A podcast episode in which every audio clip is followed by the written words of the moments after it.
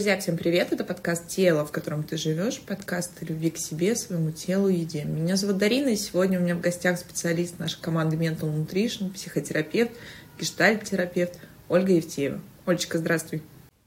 Привет, Дарина, и привет, дорогие слушатели! Рада снова быть с вами. Друзья, у нас сегодня такая тема. Мы с тобой недавно говорили о взрослых детях и эмоционально незрелых родителях, и в целом о психологической взрослости, о психологической стабильности, о психологической зрелости. И, друзья, здесь очень много всегда вопросов, которые вы, опять же, я рада, что вы их задаете, не стесняйтесь в нашем телеграм-канале, друзья, мы отвечаем каждую пятницу, собственно, все вся моя команда, я ленюсь, но специалисты моей команды всегда отвечают на ваши вопросы. И тут всегда такой был диссонанс, что, казалось бы, есть биологический возраст, да, есть психологический. И вот нам как-то все в нашем внутреннем каком-то, мне кажется, сознании всегда сложно удержать вот этот момент, что, собственно, друзья, биологический возраст от психологического не зависит. И бывают действительно взрослые дети, вот та самая парентификация, когда дети становятся, условно говоря, старше, чем они должны бы быть, и это обычно все-таки несет за собой травму, и, друзья, те события, которые происходят в мире, в том числе очень являются причиной того, что мы взрослеем, да, наши дети взрослеют. И я правда здесь убеждена, что психика... Я объясню, друзья, к чему я начала такое большое прелюдия, что психика должна проживать травматичный опыт, она по-любому его найдет, для каждого он свой. Но ключевое, что мы, наверное, каждый ответственны вот за наше состояние. Если мы с тобой в прошлом выпуске говорили вот про эту как раз эмоциональную, эмоциональную зрелость и незрелость, то сегодня мы с тобой решили поговорить про тех самых хороших, комплекс хорошести, вот хорошие девочки, хорошие мальчики, это вот такое, друзья, состояние. Я уверена, что у каждого из вас в компании есть такой знакомый, или, возможно, в семье, или, возможно, вы сами сейчас послушаете, отметите что-то за собой. Но я всегда хочу вот сходу подсветить, и вот та самая ложка дегтя, что у любого такого состояния есть вот оборотная сторона, вот та самая наша тень. То есть не все так однозначно в этой теме, как может показаться. Согласись, Оля? Да, Дарин, я согласна с тобой. Хорошая тема и на самом деле распространенная, как ты сейчас сказала, о хорошести. Э, правда, в каждом из нас есть эта доля доля хорошей девочки или славного парня или хорошего парня. И сегодня мы как раз поговорим о том, что как это формируется, как этот синдром формируется, где мы можем распознать такого человека, какими характеристиками он и она обладает, в чем разница и в чем схожесть, э, они скорее больше похожи, чем э, различные, и что с этим делать, да, то есть хорошая новость заключается в том, что даже если вы сегодня узнаете себя или узнаете своего родителя в этом, хорошая новость в том, что это может так не оставаться. Если вы вдруг чувствуете в себе, что вот это я, и мне так надоело, и я так больше не хочу, и эта история про меня, и я хочу по-другому, то, пожалуйста, приходите и обращайтесь к нам, к специалистам. Это можно поменять. Это не навсегда. Ну что ж, тогда поехали. Э, итак, у нас есть сегодня славные парни и хорошие девочки. Кто это такие? Если говорить про парней, и, в общем-то, сразу надо сказать, что то, что я буду говорить про парней или про хороших девочек, оно в основном про одно и то же. Здесь как бы э, пол не сильно важен, потому что оно и про тех, и про других. Единственное, когда мы говорим о хороших девочек, там есть уклон на вот быть такой покорной, спокойной, податливой, не очень активной, возможно, где-то пассивной. Э, вот туда больше идет уклон. Но что, что это вообще за синдром такой? То есть это такая парадигма, когда я, если я буду хорошим, если я буду делать все правильно, то меня будут любить, меня будут э, признавать, мои потребности и желания будут удовлетворяться, а жизнь будет безоблачной и счастливой. Вот эта парадигма, с которой вырастают и те, и другие. И если говорить о том, как это формируется, а, опять-таки мы, наверное, в очередной раз повторимся, что все корни уходят в детство, и формируются, значит, славные парни в основном вырастают с такими доминантными, иногда властвующими мамами, гиперопекающими, или, как мы говорили в прошлом выпуске, эмоционально незрелыми, когда они используют э, детей или сыновей для удовлетворения своих потребностей, естественно, неосознанно, а так как умеют.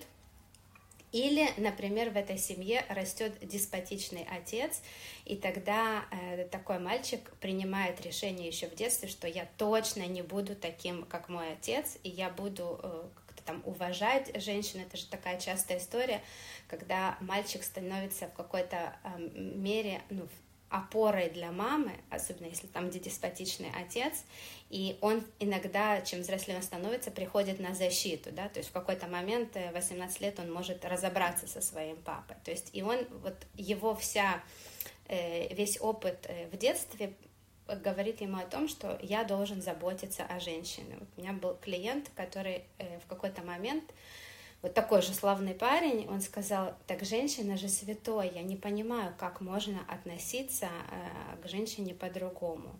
Я говорю, а святой кто? Ну, кто для тебя на самом деле святой? Ну, мама святая, женщина святая. Я говорю, ну, не все женщины святы. Мама, да. Ну, с, ну так, до определенного возраста святая. То есть, по-хорошему, у нас у родителя такие две задачи, и Одна задача — это сделать детей самостоятельными, а другая — сформировать эмоциональную близость. И иногда вот эти плоды э, того, как дети взрослеют, мы, как родители, не очень э, можем их принимать, да, то есть это такая, ну вот все время такой баланс, где я Э, люблю и формирую эту самостоятельность и могу быть опорой, а где я э, слишком залюбливаю и делаю своего там сына или дочь какой-то беспомощной и несчастной, или там использую ее для, для удовлетворения своих каких-то потребностей. Поэтому вот этот синдром, что вот я, то есть ребенок, э, сейчас я вернусь, э, ребенок, когда растет в такой семье, он э, чему он учится? Он вдруг понимает, что такой, какой он есть, спонтанный, открытый, творческий, его таким не принимают. И это неосознанное решение, да, нет в детстве критического мышления. У, у ребенка у него развита эгоцентричность, и он тогда вот такие проявления для себя осознает как то, что я плохой, такой, какой я есть, и поэтому я должен стать каким-то другим. И поэтому тогда, чтобы меня любили, я буду делать все, что ты хочешь, мамочка или папочка, для того, чтобы, конечно, меня любили и признавали. Конечно, я буду все делать. И вот они вырастают с таким э, синдромом славного парня или хорошей девочки.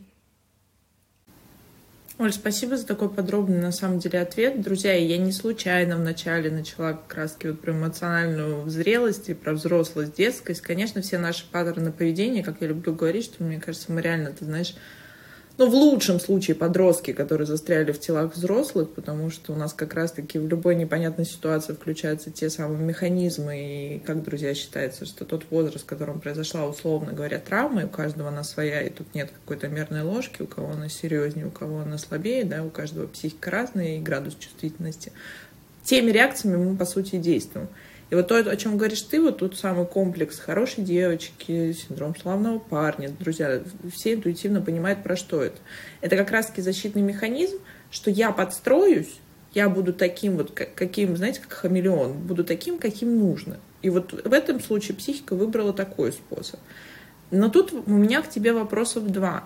Вот где эта тонкая грань, вот ты сказала, был клиент, который считал всех женщин святыми. Да, это, друзья, как-то, ну, интуитивно, хотя мы вроде женщины, у меня тут какое-то внутреннее поглаживание, что, да, собственно, вот самые прекрасные дали продолжение, вообще даем продолжение этому миру, этой эволюции, и на нас тут просто планета держится. Но, друзья, мы же все понимаем, что есть, как в любой нации, в любом гендере, в любой стране, в любом есть, условно говоря, люди там какими-то принципами, которые нам откликаются, да, там, или какими-то общими моралями, а есть какие-то низкоморальные, да, или какие-то другие. То есть, условно говоря, я просто специально хотела уходить от дихотомии черное-белое, да, хорошее, плохое, но вы же понимаете, то есть, соответственно, все женщины святыми, понятие святости, оно какое-то утрированное.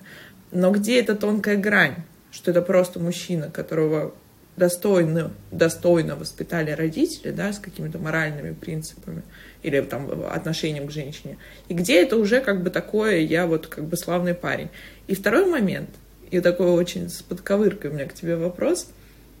А куда девается-то, собственно, вот эта здоровая агрессия? Ведь все эти хорошие девочки и хорошие парни. Друзья, я не случайно вам задаю этот вопрос, потому что когда я работаю с расстройствами пищевого поведения, с нашими аддикциями, энергия это психическая остается, эмоции, друзья, никуда не деваются, они находятся выход, там, условно говоря, я не смогла тебе сказать, там, Оль, что мне что-то не устроило, я это в себе замолчала.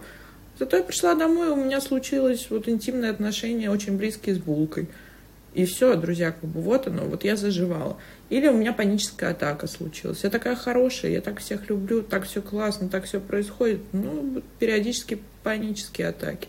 Друзья, вот подумайте, вот этот момент такой вот, э, где у вас, где вы проявляете свою вот эту плохость? Вот о ней, мне кажется, тоже сегодня надо поговорить. Да, Дарин, спасибо за вопрос. Давай на первую часть отвечу, где вот эта грань. Эм, то, что, вот смотрите, у нас есть славный парень, и кажется, что его противоположность какой-то, не знаю, там, сукин сын или подонок, или какой-то очень плохой парень. Но на самом деле это тоже иллюзия. Это вот к черно-белому. Что если я...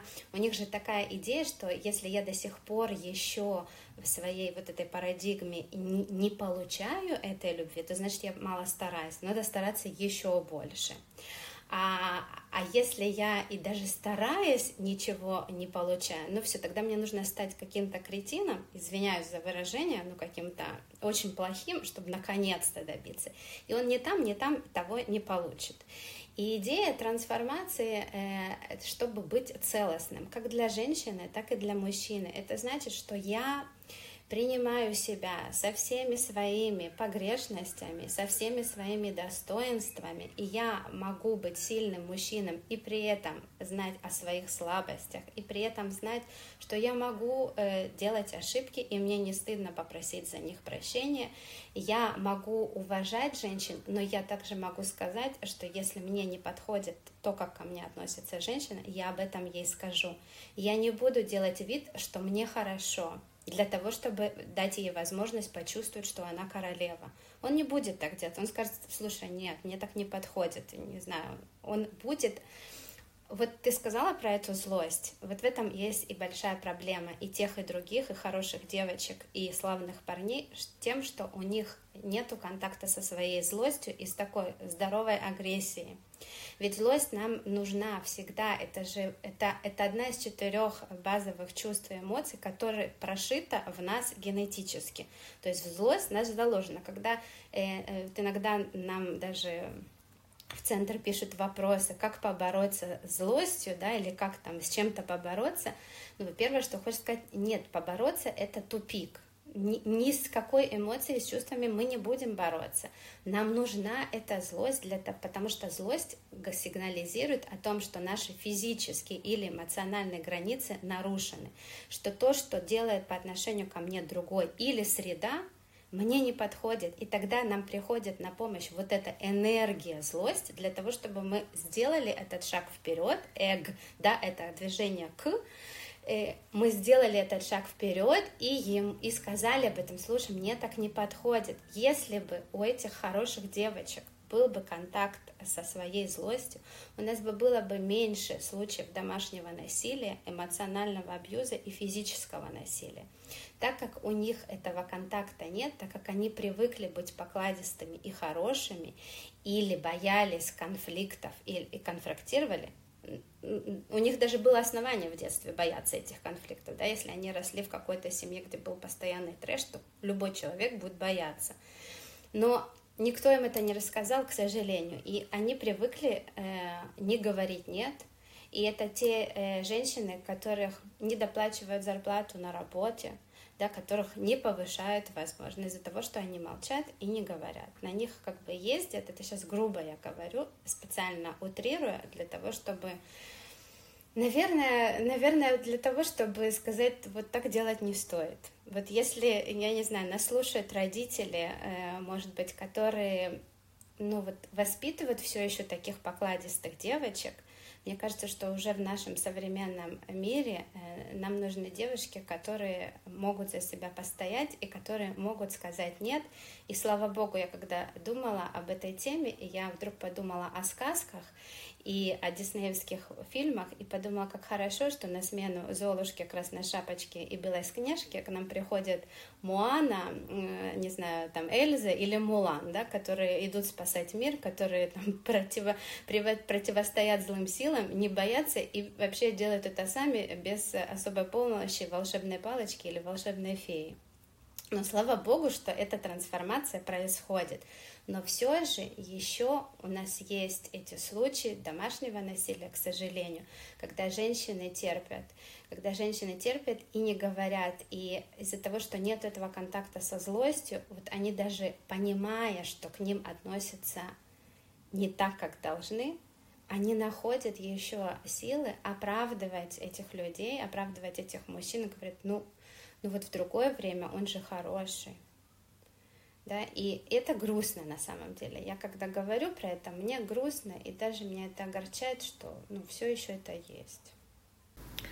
Знаешь, тут Ой, сложная тема. Друзья, мы как-то говорили уже в одном из наших выпусков о эмоциональном и физическом насилии. Я рассказывала историю про свою подругу, которая, собственно, была облита бензином и, собственно, чуть, чуть ли не была подожжена тем же самым мужем, который за пару лет до этого делал ей предложение и как-то был очень счастлив. И тут же еще такой важный вопрос, Оль.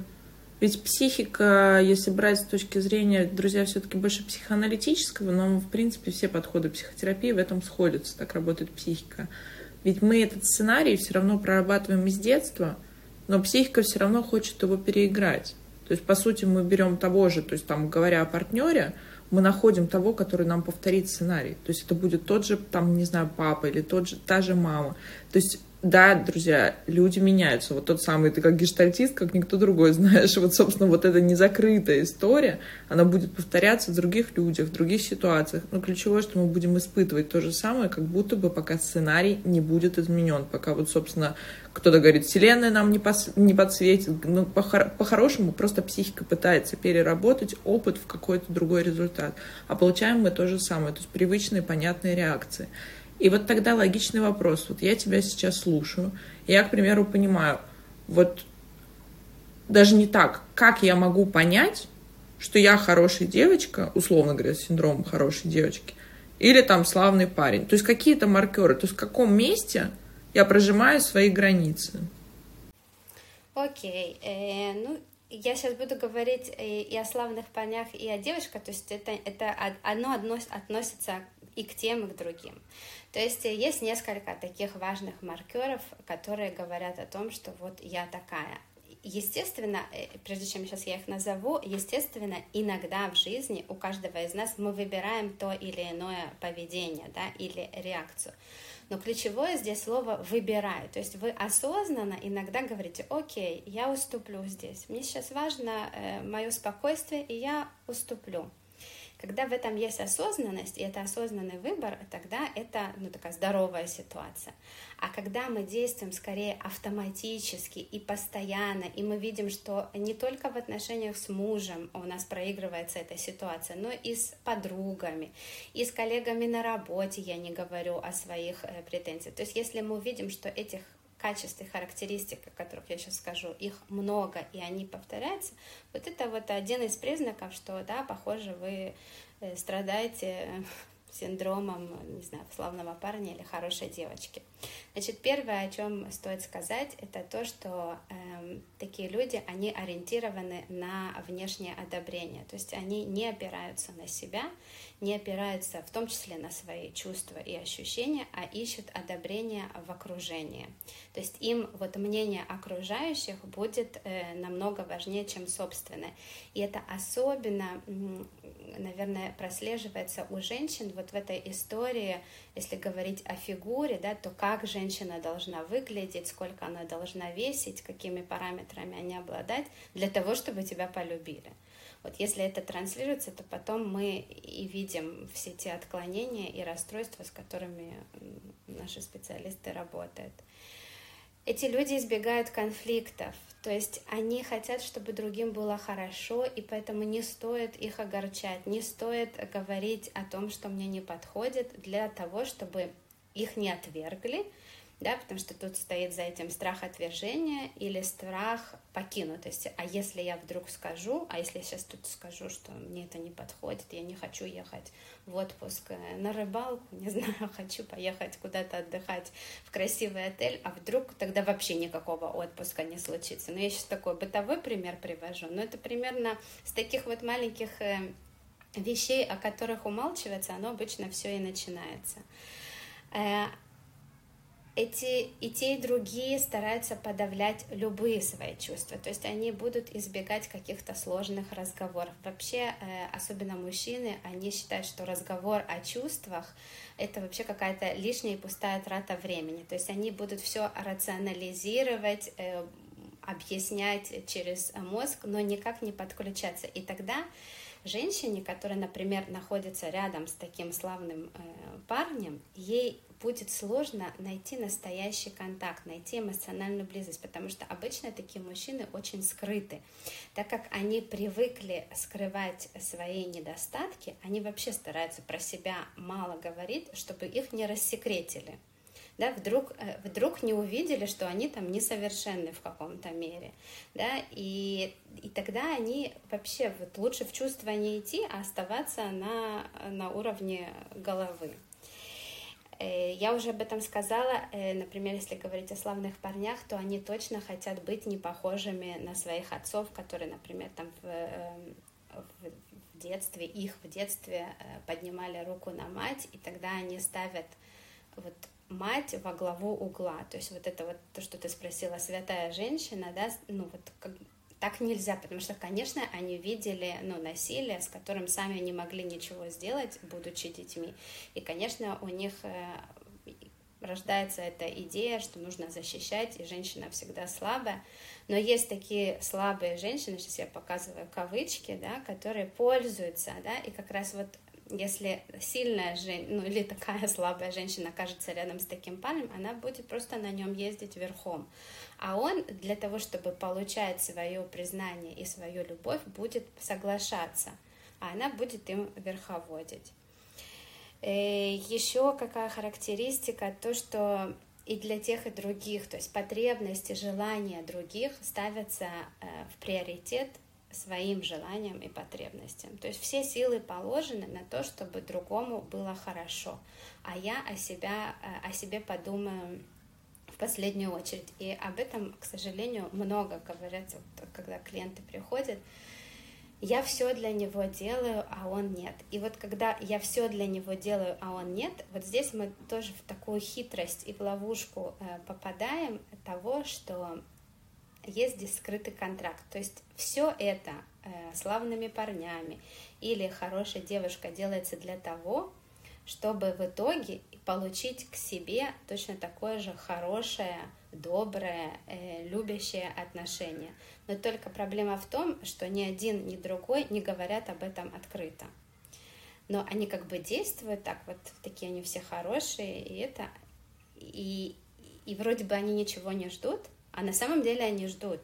И вот если вот здесь теневая сторона, что на самом деле и те, и другие не такие славные, как нам кажется.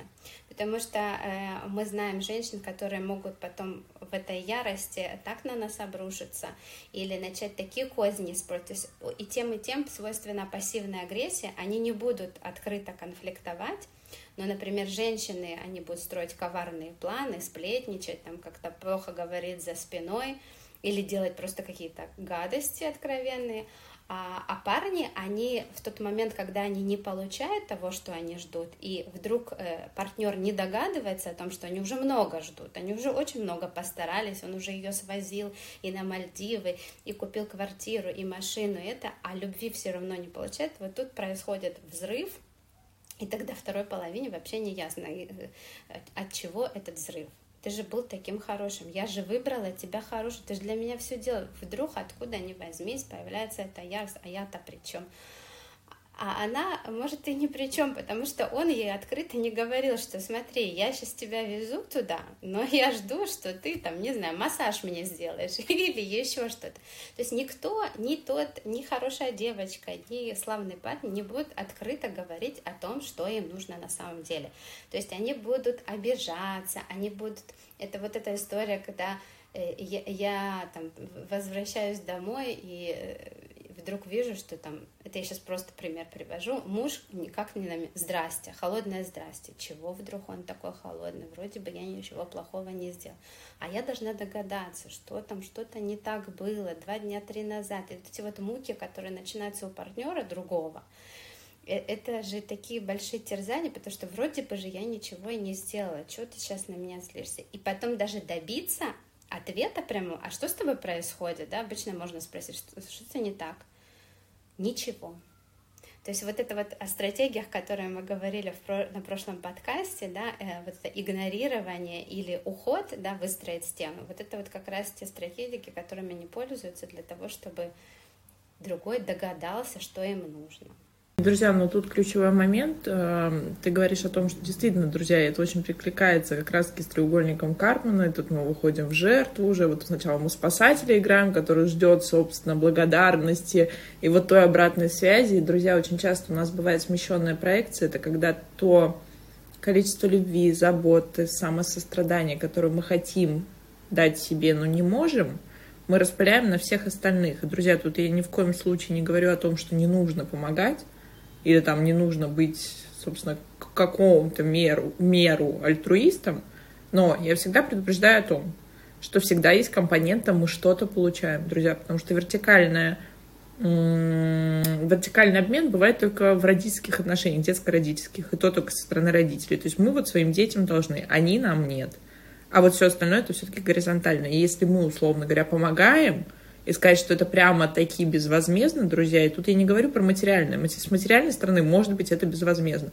Но за это мы получаем чувство собственного какого-то достоинства, чувство собственного удовлетворения, какое-то поглаживание эго, что у нас есть такая возможность помочь, что-то еще. То есть, понимаете, да, вот в этом месте подставьте свое, но оно явно сработает. И вот то же самое здесь, как бы спасатель, то есть тут проблема в чем? Что вот эта хорошая девочка или хороший мальчик, у него уже есть пробоина – он уже чувствует свою какую-то недостаточность. И вот давая, давая, давая, давая, давая, давая, ему никогда не будет достаточно обратной связи, благодарности, какой-то близости, потому что там уже есть ощущение не до. То есть это та, условно говоря, яма, тот колодец, который не засыпать. Именно поэтому так часто это... К чему я начала, друзья? Что это действительно они искренне страдают. То есть это не манипуляция, что она обиделась, она не хочет с тобой разговаривать, чтобы ты там сделал рандат через голову. Нет, это действительно мучительно для другого человека. Он действительно не может сказать, потому что он боится быть отвергнутым. Мы тут возвращаемся к нашему рептильному мозгу. Будешь отвергнутый, значит, умрешь.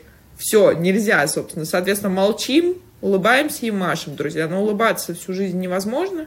И где-то эта лесочка, где тонко, там и рвется, друзья. Это может быть смещенная агрессия, там, я не знаю, на водителя такси, бедные водители, что-то я их в последнее время вспоминаю, на продавца в магазине, на какого-то, я не знаю, на государство, на кого-то еще.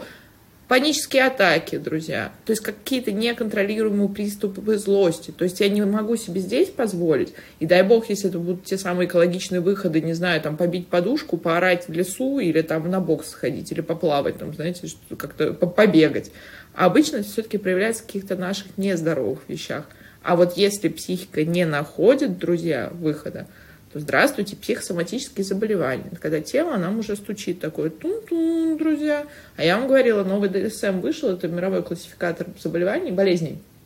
В нем уже психосоматические заболевания, если честно, друзья, что-то мне кажется, что их больше, чем просто физиологических, потому что тело, друзья, и наша психика, они неразрывно связаны. Именно поэтому я как попка-дурак вам каждый выпуск говорю, что, ну, к счастью или к сожалению, наверное, без физического не будет нашего ментального здоровья и наоборот, друзья. И вот чаще все-таки психика, вот э, как мы с тобой говорим, дело не в диете, дело в голове. Вот, друзья, вот поставьте любое заболевание, вот оно все туда, все в голову. Потому что мы периодически сами себя программируем на какое-то саморазрушительное поведение. И вот такой последний вопрос, Оль. Что тогда делать? Ну вот, если я у себя заметила признаки, как бы, как определить, я примерно поняла, да, друзья, я надеюсь, что все поняли. А вот что, собственно, с этим делать-то? Как какие-то, может, хотя бы маркеры? Вот с чего начинать, наверное, вот правильный вопрос. Я думаю, что самое главное, наверное, начать с признания. С признания того факта, что в том месте, в котором вы находитесь сейчас, в тех отношениях, которые вы находитесь сейчас, они для вас не подходящие. И что вы хотите что-то поменять. Вот, наверное, исцеление или трансформация начнется с того момента, когда я признаю, что да, тот способ, которым я всегда действовала, сейчас, вот в том месте, где я нахожусь, в тот данный момент времени, мне уже не подходит, и мне как будто нужно что-то другое, а что я еще не знаю. И что можно с этим делать? Это, я сразу скажу, давайте так, без иллюзий, это путь тяжелый, потому что чаще всего и мужчины такие, и женщины, они находятся, ну, чаще всего в созависимых отношениях, когда я удовлетворяю потребности за счет другого. И этот выход, он непростой. И он долгий, потому что это, эта работа будет с установками и с убеждениями, и э, поменять их э, понадобится время. И здесь спасибо, Дарина, что ты обратила внимание на тело. Вот как раз здесь э, мы много работаем с телом, потому что тело как раз помнит то, как мне классно, когда я могу заявить о своих чувствах и о своих потребностях. И нам нужно в терапии вернуть вот эту чувствительность к тому моменту, когда я даже там на сессии могу сказать терапевту, блин, а на самом деле мне хочется, не знаю, там массажа, или мне хочется пойти прогуляться и почувствовать, как ваше тело откликается на ваши желания. И когда вот это соединение будет происходить, что мне классно от того, что вдруг я хочу и для себя тоже, тогда начнутся простраиваться новые нейронные связи, которые вот будут эмоционально подкреплены, что хотеть для себя это тоже классно. Ну, вообще-то хотеть для себя это наша ну, физическая необходимость. То есть мы вообще-то ответственны за то, чтобы удовлетворять наши желания. Это мы выучились в детстве, да, э, будучи воспитаны нашими родителями, что, возможно, удовлетворять свои желания не я должна, а кто-то другой, и, и что, может, у меня вообще нету моих желаний. И вот сложная штука в том, что э, мы, получается, ну сколько там, до 18, а некоторые остаются с родителями до 25 лет, э, э, живут с родителями. Вот мы 25 лет учимся, а потом нам нужно разучиться. А потом нам нужно переосмыслить все эти 25 лет, что сейчас уже мне, когда 40 или 45 или 35, мне так не очень. И вот в чем сила и прелесть психотерапии, в том, что да, в контакте с другим, в контакте с психотерапевтом, в безопасной обстановке, вы можете пробовать получать новый опыт, вы можете рисковать говорить о своей злости, и вы увидите, что вас не бросят. Вы можете рисковать говорить о своих желаниях, и вас поддержат. И когда вот этот новый положительный опыт формируется в отношениях э, псих, с психотерапевтом, тогда э, появляются новые опоры и возможность попробовать этот опыт развернуть э, в контакте с другими. Ну вот, вот так я скажу, потому что каких-то 1, 2, 3, 4, 5 в этом нет. Это большая, это большая длительная работа, и это нужно осознавать. Я вот здесь не буду никаких иллюзий и, и, и советов говорить. Это тяжелая работа, но она возможна. Это вот хорошая новость, что это возможно. Это не быстро того точно стоит. И мне вспомнилась шутка, знаешь, когда мы заканчивали школу, я пришла в институт, мне сказали, забудьте все, что вы э, учили в школе. Здесь все по-другому. Потом я окончила 11, тут второй, третий, четвертый, пятнадцатый, пришла на работу, мне сказали, забудьте все. А потом, друзья, я как-то в один момент проснулась по утру, я поняла, что я вообще ничего не понимаю. Как я иногда даже своим специалистам говорю, мы любим всякие шуточки на психологические темы, что я эту жизнь смотрю иногда как будто бы не с той серии. Поэтому Друзья, каждая история уникальна, и у нас уникальный опыт, и этим он на самом деле, друзья, красив. Вот ничего идеального не существует, и никто не знает, как правильно. И, наверное, если бы мы знали, то мы бы уже, друзья, где-то преисполнены, были в другом месте, точно бы не здесь. Поэтому, друзья, улыбаемся и машем, занимаемся своим физическим и ментальным здоровьем. Оль, спасибо тебе большое за сегодняшний выпуск. Спасибо тебе, Дарина, спасибо за тему. Ну, звучит как то. Друзья, я напоминаю, что у нас в нашем проекте есть бесплатная диагностическая беседа с любым специалистом моей команды. Также, друзья, в ноябре у нас стартуют два потока, последний в этом году групповой терапии расстройств нарушений пищевого поведения. И самое главное, друзья, с 26 января для всех специалистов и тех, кто заботится о своем здоровье отношениях с едой, наверное, так я могу сказать, мы начинаем нашу обучающую программу с Мариной Емельяновой. Присоединяйтесь. Первый поток уже начинается 26 января. Все подробности, как всегда, через администратора нашего проекта. Берегите себя. Это был подкаст «Тело, в котором ты живешь». Пока-пока.